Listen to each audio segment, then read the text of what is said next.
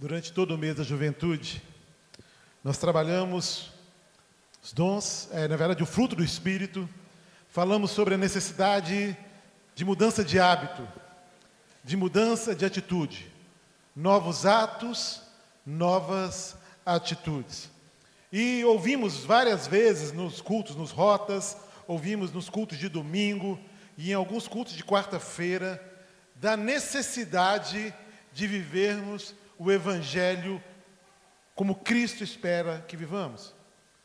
E, se não me engano, o Vitor, em uma das ministrações feitas aqui neste lugar, ele falou da pouca diferença, ou quase nenhuma diferença, que a igreja faz no mundo hoje. E ele fala disso dizendo que o maior percentual de divórcio, por exemplo, está no meio do povo cristão. Que a corrupção não diminui, que a maldade não diminui, apesar de aumentar o número de cristãos. E eu queria voltar ao texto, que foi o texto do nosso Isso Pega, que é Gálatas 2, versículo 20. Ele está aí, a gente pode ler juntos? Fui crucificado com Cristo, assim já não sou eu quem vive, mas Cristo vive em mim. A vida que agora vivo no corpo, vivo-a pela fé no Filho de Deus, que me amou e se entregou por mim. E eu preciso pensar que essa vida em Cristo, que Paulo fala aos Gálatas, é exatamente aquilo que nós precisamos viver. E o nome de cristão que nós trazemos conosco, ele tem que ter esse sentido, ele tem que revelar essa intimidade com Deus. Mas a grande verdade é que muitas vezes a gente traz conosco só o nome de cristão, mas não traz com a gente o Cristo. Não traz com a gente os atributos do nosso Deus, o amor do nosso Deus. A população brasileira, ela, na sua grande maioria, é cristã. Estima-se que 87%, dos quais 64,6%, ou seja, cerca de 123 milhões, declaram-se católicos apostólicos romanos, e 22,2%, cerca de 42 milhões, declaram-se evangélicos, tradicionais, pentecostais e neopentecostais. O censo do IBGE revelou que em 10 anos o número de, de pessoas que se declaram evangélicas no Brasil aumentou 61,45%. E foi com base nesses números que o sociólogo cristão Paul Freston apontou que o Brasil é a capital mundial do pentecostalismo. E realmente os números do IBGE apontam que somos um país de forma majoritária cristão, com os evangélicos em toda a expansão, desenvolvimento das igrejas. No entanto, será que biblicamente falando, olhando para a palavra, olhando para o Cristo que nos salvou, será que nós somos de fato cristãos?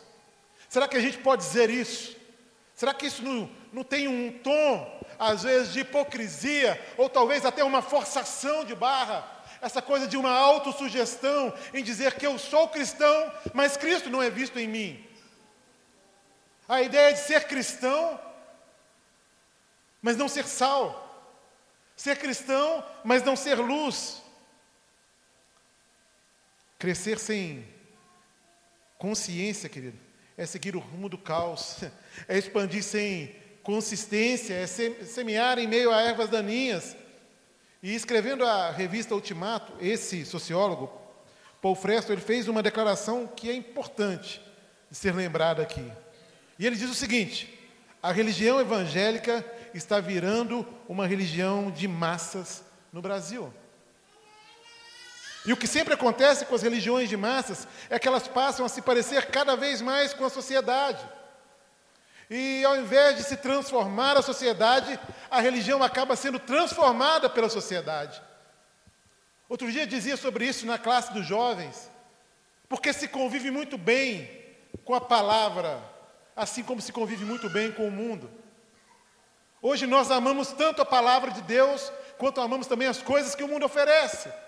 E a igreja caminha nesse lugar perigoso, de engano. Mas haverá um dia que eu e você iremos prestar contas ao Senhor. De tudo aquilo que fizemos, de bom ou de ruim, através do nosso corpo. Paulo vai falar isso em Romanos. E nessa hora, querido, muitos de nós vamos descobrir que conhecíamos Cristo só de ouvir falar. A gente não experimentava dele. A gente não transbordava dele. A nossa vida não estava em Cristo. E ao escrever sobre esse tema, ele apresenta para as igrejas brasileiras, esse, esse sociólogo, princip, os principais problemas que nós cristãos evangélicos estamos enfrentando nos dias de hoje. E a primeira coisa que ele vai dizer é que nós perdemos a espiritualidade. E eu vou dizer dessa espiritualidade cristã clássica. Sabe, nós trocamos isso por um pragmatismo religioso. Mas, pastor, de que forma? O que é isso? Sabe o que é pragmatismo religioso? Usa o nome de Deus, usa uma linguagem religiosa, uma linguagem piedosa, com o intuito de obter resultados. E se os meios empregados são corretos ou não, se a doutrina ensinada é bíblica ou não, se ela conta com a aprovação de Deus ou não, isso não interessa. O que interessa é se funciona. O que interessa é se atrai pessoas e enche os templos, se traz resultados financeiros. É isso que interessa.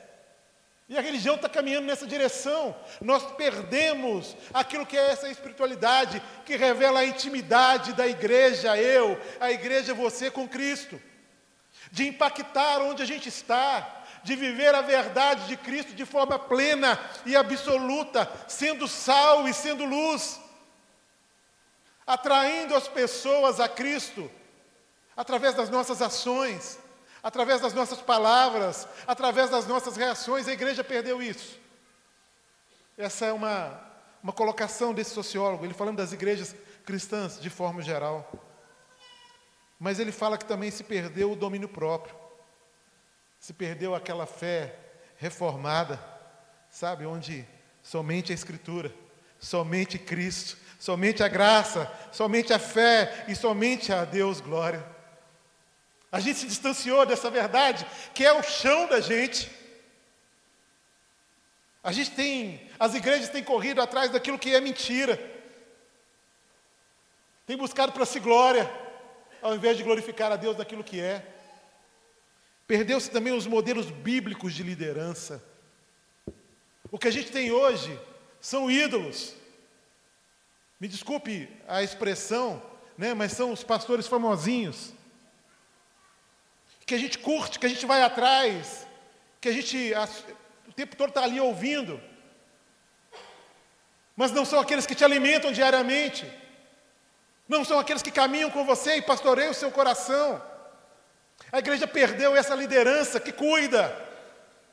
E não é porque essa liderança não existe mais, é porque a juventude está distraída dela, porque a igreja está distraída dela. A igreja quer o ídolo. A gente tem que trazer aqui o cara, aquele pastor lá da igreja, que tem 3 mil células de jovens na igreja dele. A gente perdeu também, querido, a teologia dos dons para edificação da igreja. A igreja tem se esquecido disso. E aqui eu falo exatamente dos dons de serviço. Você tem vivido tanto esses dons de sinais, esses dons de milagre, e as coisas são tão produzidas no microfone, que elas não geram a edificação da igreja. Mas a gente tem perdido esses dons que são os dons do serviço, que fazem a igreja caminhar, que nos fazem servir uns aos outros, que nos fazem amar uns aos outros e ser bênção na vida um dos outros. Ou seja, será que essa massa falado aqui para o Paul Preston, realmente é uma massa cristã. Sabe por que uma vida cristã, de verdade, como ela precisa ser, ela precisa refletir Cristo. E diante dessa triste realidade, e depois de tantos testemunhos edificantes de fé, nesse mês de agosto, nesse último final de semana de vida vitoriosa, eu quero apresentar a vocês um resumo do que a Escritura diz sobre a vida, a vida cristã. E o texto que, de Paulo que nós lemos aqui no início, talvez seja a melhor síntese deste tema em toda a palavra. Nele nós encontramos o que é o viver diário com Cristo. Fui crucificado com Cristo, assim já não sou eu quem vive, mas Cristo vive em mim. E a vida que agora vivo no corpo, vivo pela fé no Filho de Deus, que me amou e se entregou por mim. Queridos, depois de Jesus, Paulo talvez seja a figura mais importante na história do cristianismo. Além de discípulo de Cristo, ele também é o principal defensor, principal divulgador da fé cristã. E muitos de nós é, sabemos sobre o cristianismo, nós sabemos por conta desse ex-fariseu de Tarso. Muita coisa que a gente sabe sobre a vida de Cristo, sobre o que é uma vida com Cristo, a gente sabe por conta de Paulo. Ele escreveu a metade dos livros do Novo Testamento. O que ele pregava e ensinava estava tão é, intrinsecamente relacionado com ele, era tão dele, era tão vivenciado por ele, que ele vivia e podia afirmar coisas como estão lá em 1 Coríntios 11, versículo 1. Sejam meus imitadores, como eu sou imitador de Cristo. Filipenses capítulo 3, versículo 17. Irmãos, sejam meus imitadores e aprendam com aqueles que seguem o meu exemplo. Começa a perceber que o Evangelho é diferente daquilo que você tem vivido. Como a igreja cristã no Brasil tem estado enganada.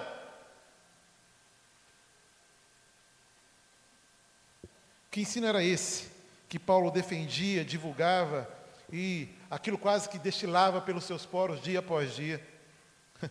O nosso texto apresenta um resumo do que governava a vida de Paulo e daquilo que ele pregava. Em outras palavras, em Gálatas 2:20, Paulo descreve aquilo que é a vida cristã.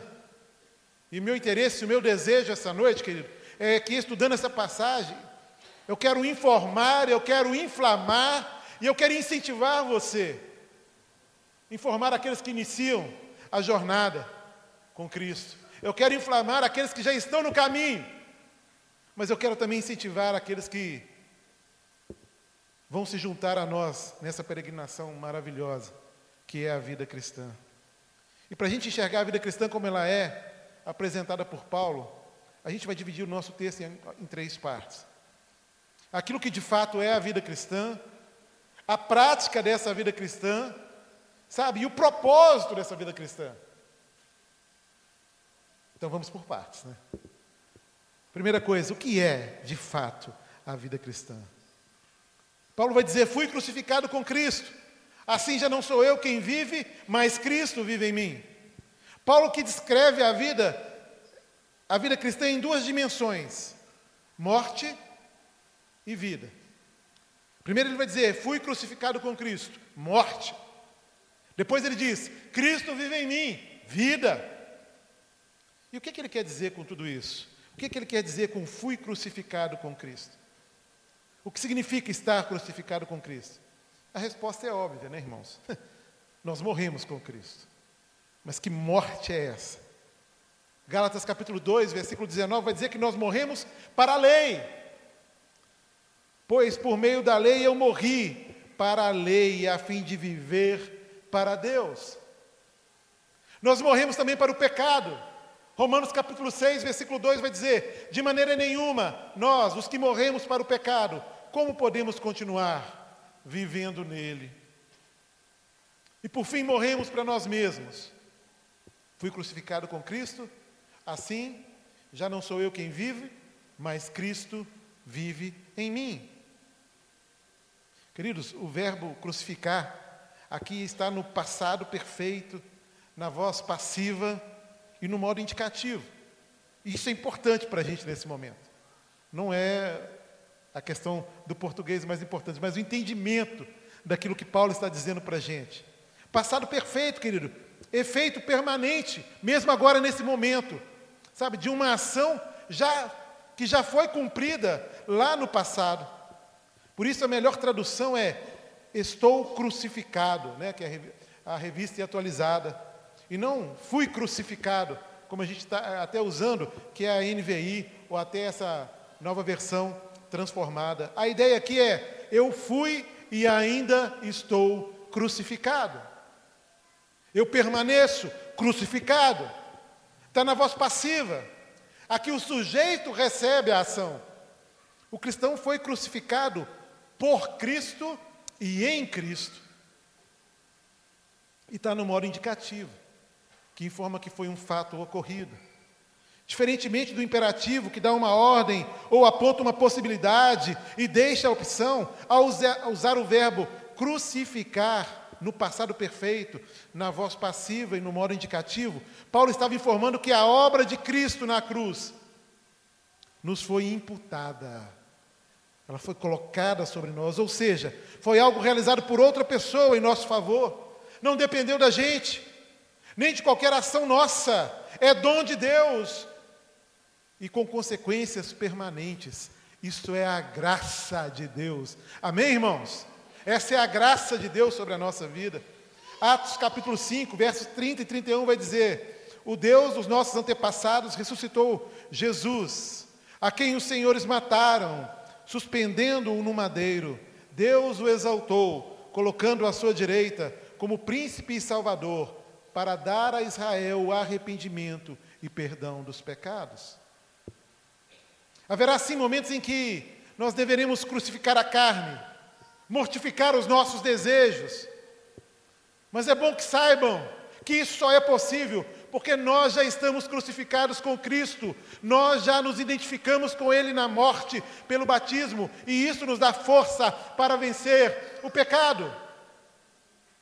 Isso gera esperança, em especial no coração do jovem, no coração do adolescente, talvez no seu coração, como adulto. Porque muitas vezes nós nos frustramos na luta contra o pecado. Muitas vezes nós dizemos: olha, isso eu não vou fazer mais, não vou mais agir assim, não vou mais reagir daquela forma. E de repente, a gente se vê de volta ao pecado, de volta ao mesmo erro. E eu quero dizer, querido, que você por você mesmo não vai fazer uma boa caminhada, uma santificação. Mas você crucificado com Cristo, se identificando com Ele na sua morte, você vai poder ser, ser sim alguém que vai viver em santidade, porque Cristo vive em você. Observe o que Paulo disse ao escrever aos Romanos, capítulo 6, versículo 1 a 4. Que diremos então? Continuaremos pecando para que a graça aumente? De maneira nenhuma. Nós, o que morremos para o pecado, como podemos continuar vivendo nele? Ou vocês não sabem que todos nós que fomos batizados em Cristo Jesus, fomos batizados em Sua morte?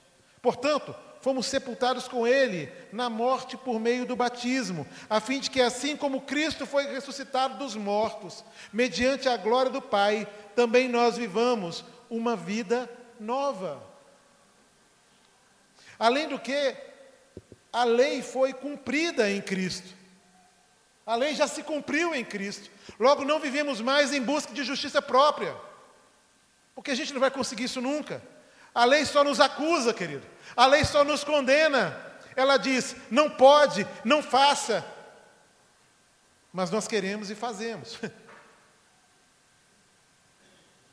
Graças a Deus, porém, que nós não vivemos por nossos méritos, mas vivemos pelos méritos de Cristo Jesus está em mim e eu em vós. Como a vara de si mesmo não pode dar fruto, se não estiver na videira, assim também vós, se não estiverdes em mim. Eu sou a videira, vós as varas.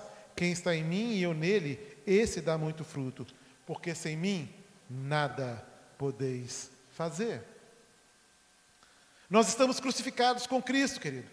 A lei já não nos condena, pois Cristo a cumpriu. Nós vemos lá em Gálatas 2, versículo 19. O pecado já não nos domina, porque nós estamos mortos e os nossos desejos já não nos escravizam mais, pois somos do Senhor. Não somos mais donos da nossa vida, não caminhamos mais conforme a direção que o nosso nariz aponta, nós caminhamos conforme a direção do nosso Senhor. Cristo vive em mim, Essa é a segunda dimensão da descrição que Paulo faz da vida cristã. Cristo vive em nós pelo seu Espírito. João capítulo 14, versículos 15 até o versículo 17 vai dizer: Se vocês me amam, obedecerão os meus mandamentos. E eu pedirei ao Pai, e ele lhes dará outro conselheiro para estar com vocês para sempre, o Espírito da verdade. O mundo não pode recebê-lo, porque não o vê nem o conhece, mas vocês os conhecem, pois ele vive com vocês e estará em vocês. Queridos, o Espírito Santo está em nós e ele nos permite viver nessa novidade de vida. É ele quem gera em nós essa novidade de vida. Romanos capítulo 7, no versículos 4 ao versículo 6, vai dizer: Assim, meus irmãos, vocês também morreram para a lei por meio do corpo de Cristo, para pertencerem a outro, àquele que ressuscitou dos mortos, a fim de que venhamos a dar frutos para Deus. Pois quando éramos controlados pela carne, as paixões pecaminosas despertadas pela lei atuavam em nosso corpo de forma que dávamos frutos para a morte. Mas agora, morrendo para aquilo que antes nos prendia, fomos liberados da lei para que sirvamos conforme o novo modo do Espírito e não segundo a velha forma da lei escrita. Aleluia. Glória a Deus. Nós somos livres, livres em Cristo para viver aquilo que Ele tem para nós. É viver em novidade de vida. É viver não escravo da circunstância, é ter uma vida ultra circunstancial, é viver na fé e na confiança de que Cristo é conosco. Que o Deus que criou todas as coisas, o sustentador de todas as coisas, é também o Senhor da nossa história. Queridos, Cristo em nós, pelo Espírito, produz em nós grandes transformações. Essa é a verdade. Por isso eu digo que alguém que conhece a Cristo tem a sua vida transformada todos os dias. Que alguém que conhece a Cristo anda em novidade de vida. Porque aquilo que antes era uma prática deixa de ser. Porque os hábitos ruins, porque as questões pecaminosas, o desejo da carne, eles são minimizados por conta da ação de Deus, do Espírito Santo de Cristo em nossa vida. E essa presença ela produz fruto. Sabe? Ela nos faz viver um tempo de superação. E então a gente morre, como é a primeira fala de Paulo, né? Fui crucificado, eu estou morto. Eu morro, mas eu morro para dar fruto. Olha o que diz João capítulo 12, versículo 24. Na verdade, na verdade vos digo que se o grão de trigo caindo na terra não morrer, fica ele só. Mas se morrer, dá muito fruto. Meu querido, eu estou vendo um monte de gente frustrada. Receba no meu gabinete um monte de gente frustrada, porque a vida é uma vida que não é frutífera. É alguém que vive o Evangelho, mas nunca levou outra pessoa a Cristo. É alguém que se diz cristão, mas vive escravo do pecado. Eu vou dizer, querido, você precisa ser crucificado com Cristo. Você precisa morrer para que a vida aconteça de verdade. Mas ele produz também felicidade, satisfação. Cristo vive em mim. E Ele vivendo em mim é a esperança da glória, é a esperança de um dia a gente estar no lugar junto dEle, no céu, já livre da condenação, livre do domínio, mas acima de tudo, naquele momento, livre da presença do pecado. Não há alegria maior do que essa, mas também produz força, sabe? Força para sermos submissos, força para andar na contramão do mundo, para ir contrário ao fluxo maligno que dirige o nosso mundo, força para dizer não ao que é errado, força para abrir mão do pecado, e ele produz santificação. Cristo vive em mim. E aí eu disse no início que a santificação, que o avivamento estão intimamente relacionados à nossa o nosso tempo diário com Deus. Todos nós aqui já viajamos para um outro estado, onde as pessoas têm sotaques diferentes do nosso. E por mais mineiro de raiz que você seja, Se você passar uns 15 dias no Rio de Janeiro lá com seus amigos, você vai vir um, vai falando wise, né? Vai vir, vai vir um negócio meio complicado. E, e vai ficar chiando, né? E não tem quem tire essa chieira por um tempo. Assim, quando você vai para o sul, você pega lá aqueles trejeitos, aquelas, aquela maneira de falar, aquilo te influencia de alguma forma. A questão é que a gente vê muito pouca gente influenciada pela maneira de Cristo ser. A gente não ama como Cristo ama. A gente não perdoa como Ele perdoa. E se diz cristão. A gente não tem alegria de servi-lo como deveríamos ter. As características de Cristo muitas vezes não são vistas nas nossas vidas. Mas o próprio Cristo é quem me atrai, nós cantamos isso aqui. E ele, e eu nele, eu vou aprender aquilo que é dele. Eu vou pegar o jeitão do meu pai, sabe? Eu vou aprender com ele. Eu vou olhar para as coisas, não mais com, esse olhar aqui contaminado pelo pecado. O meu senso de justiça não vai ter esse valor todo que a gente quer dar para ele. Mas é necessário caminhar com ele. Ele produz santificação através da proximidade nossa, num relacionamento de intimidade. Mas ele também produz comunhão, queridos. Cristo também vive no coração dos nossos irmãos. E ele nos faz família, ele nos fez filhos de Deus. E nós podemos ter comunhão por isso, porque dentro de mim há o Espírito Santo de Deus e dentro de você também há o Espírito Santo de Deus, e esse é o maior elo de comunhão que nós podemos ter entre nós. Essa é a vida cristã. Fui crucificado com Cristo, assim já não sou eu quem vive, mas Cristo vive em mim. Faria toda a diferença se nós vivêssemos como realmente somos, pois passaríamos a viver como aquele patinho feio, num dia em que descobriu que ele era um cisne.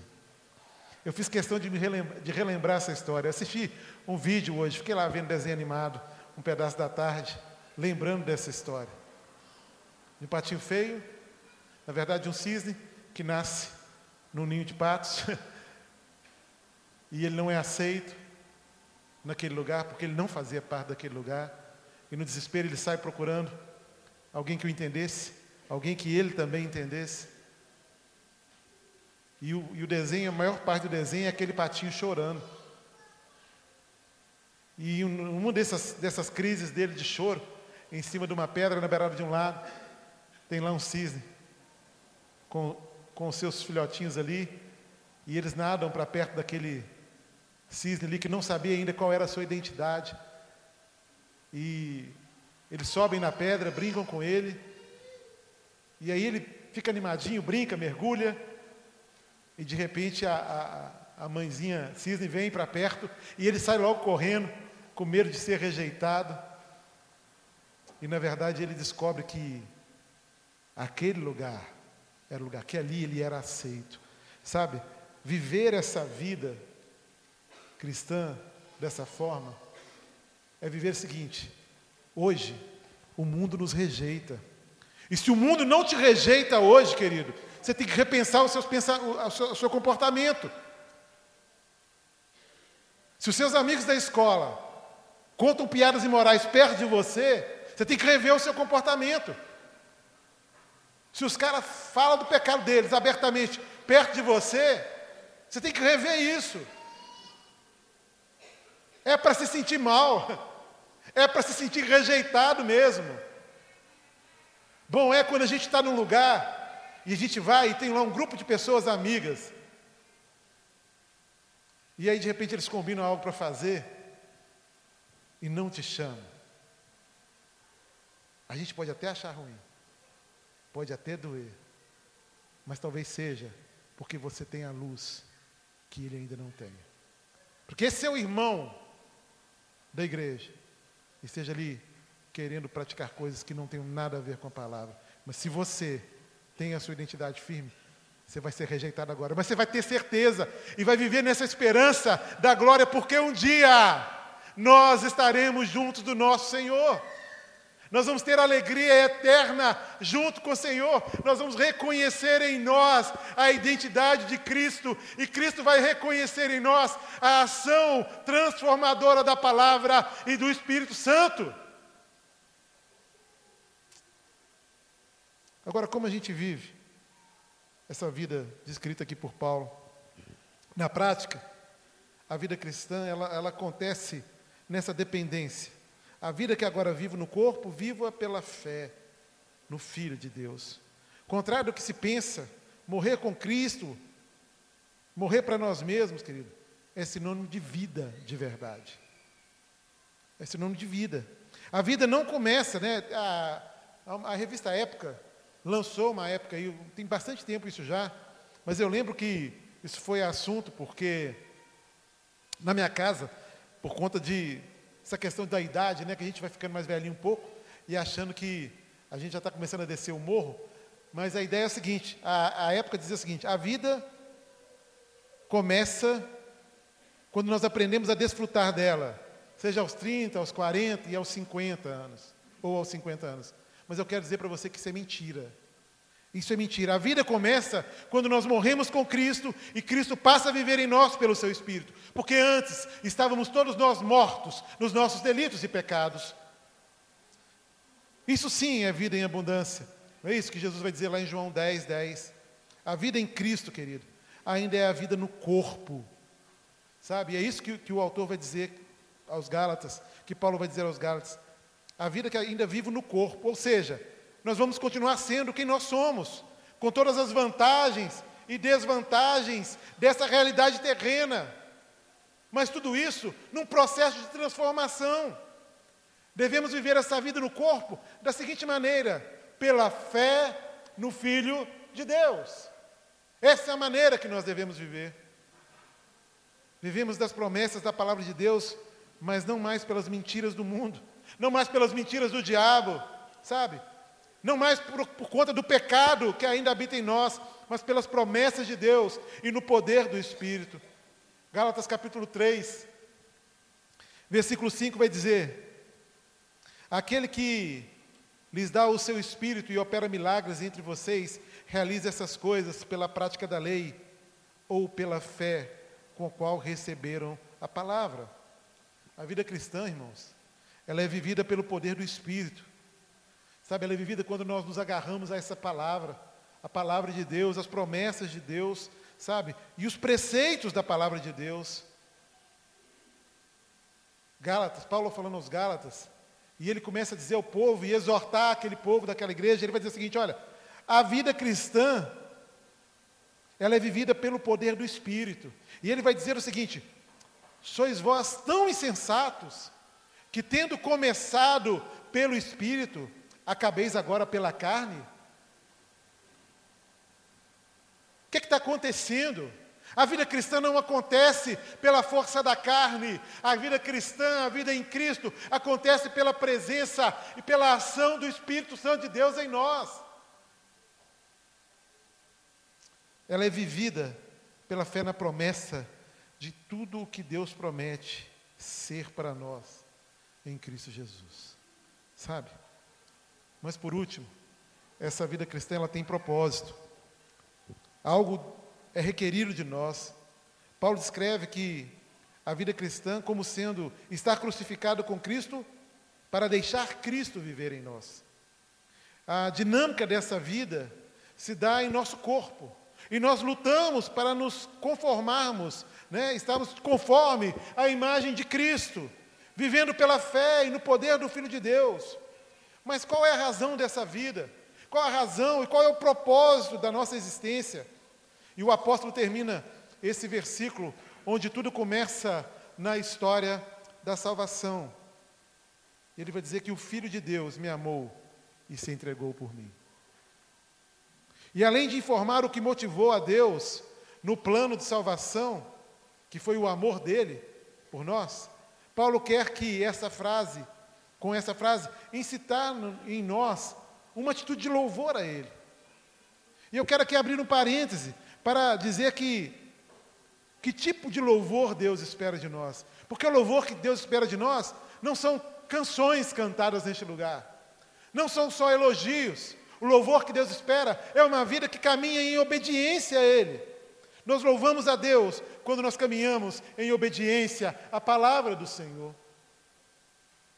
Mas se alguém obedece à Sua palavra, nele verdadeiramente o amor de Deus está aperfeiçoado. Dessa forma, sabemos que estamos nele. 1 João, capítulo 2, versículo 5. Sabe, obedecendo, louvamos a Deus por seu grande amor na salvação de seus filhos. O Filho de Deus me amou e se entregou por mim. Portanto, queridos, ao declarar que Cristo nos amou e a si mesmo se entregou por nós, Paulo quer informar a nossa mente e inflamar o nosso coração. E ao nos informar sobre o maravilhoso plano de salvação de Deus, Paulo nos incita a adorá-lo. Ficamos mais maravilhados ainda quando nós refletimos sobre o que está envolvendo tudo isso.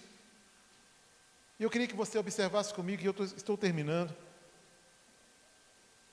Primeira coisa que fica clara nesse texto é a identidade de quem nos ama. E quem nos ama?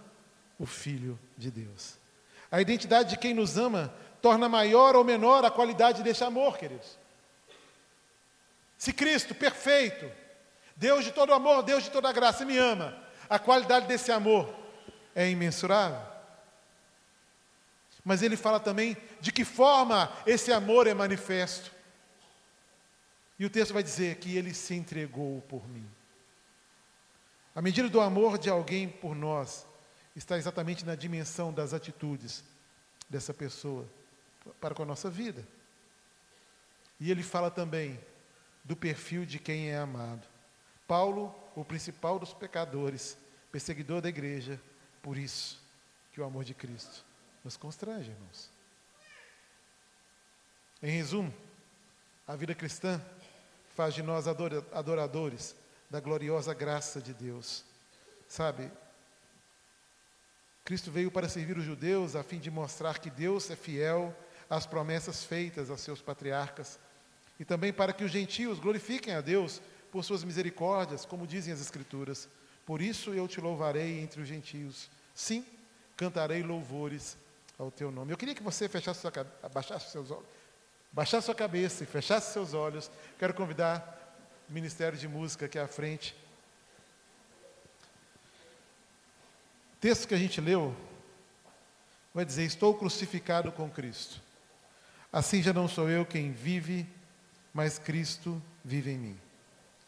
E a vida que agora vivo no corpo, viva pela fé no Filho de Deus, que me amou e se entregou por mim. Querido, você é cristão?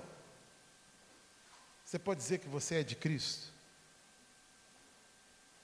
Então é dessa forma que você tem que viver. Pela fé no Filho de Deus. Obedecendo a palavra de Deus. Agora, se você não é cristão, é hora de você passar a ser. E faça isso também pela fé no Filho de Deus. E é essa a vida cristã.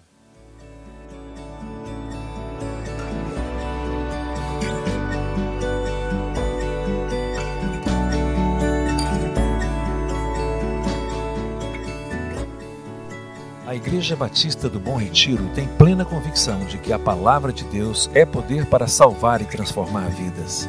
Nosso desejo é que essa mensagem tenha alcançado seu coração. Para saber mais sobre quem somos e em quem acreditamos, acesse ibbrpatinga.com.br.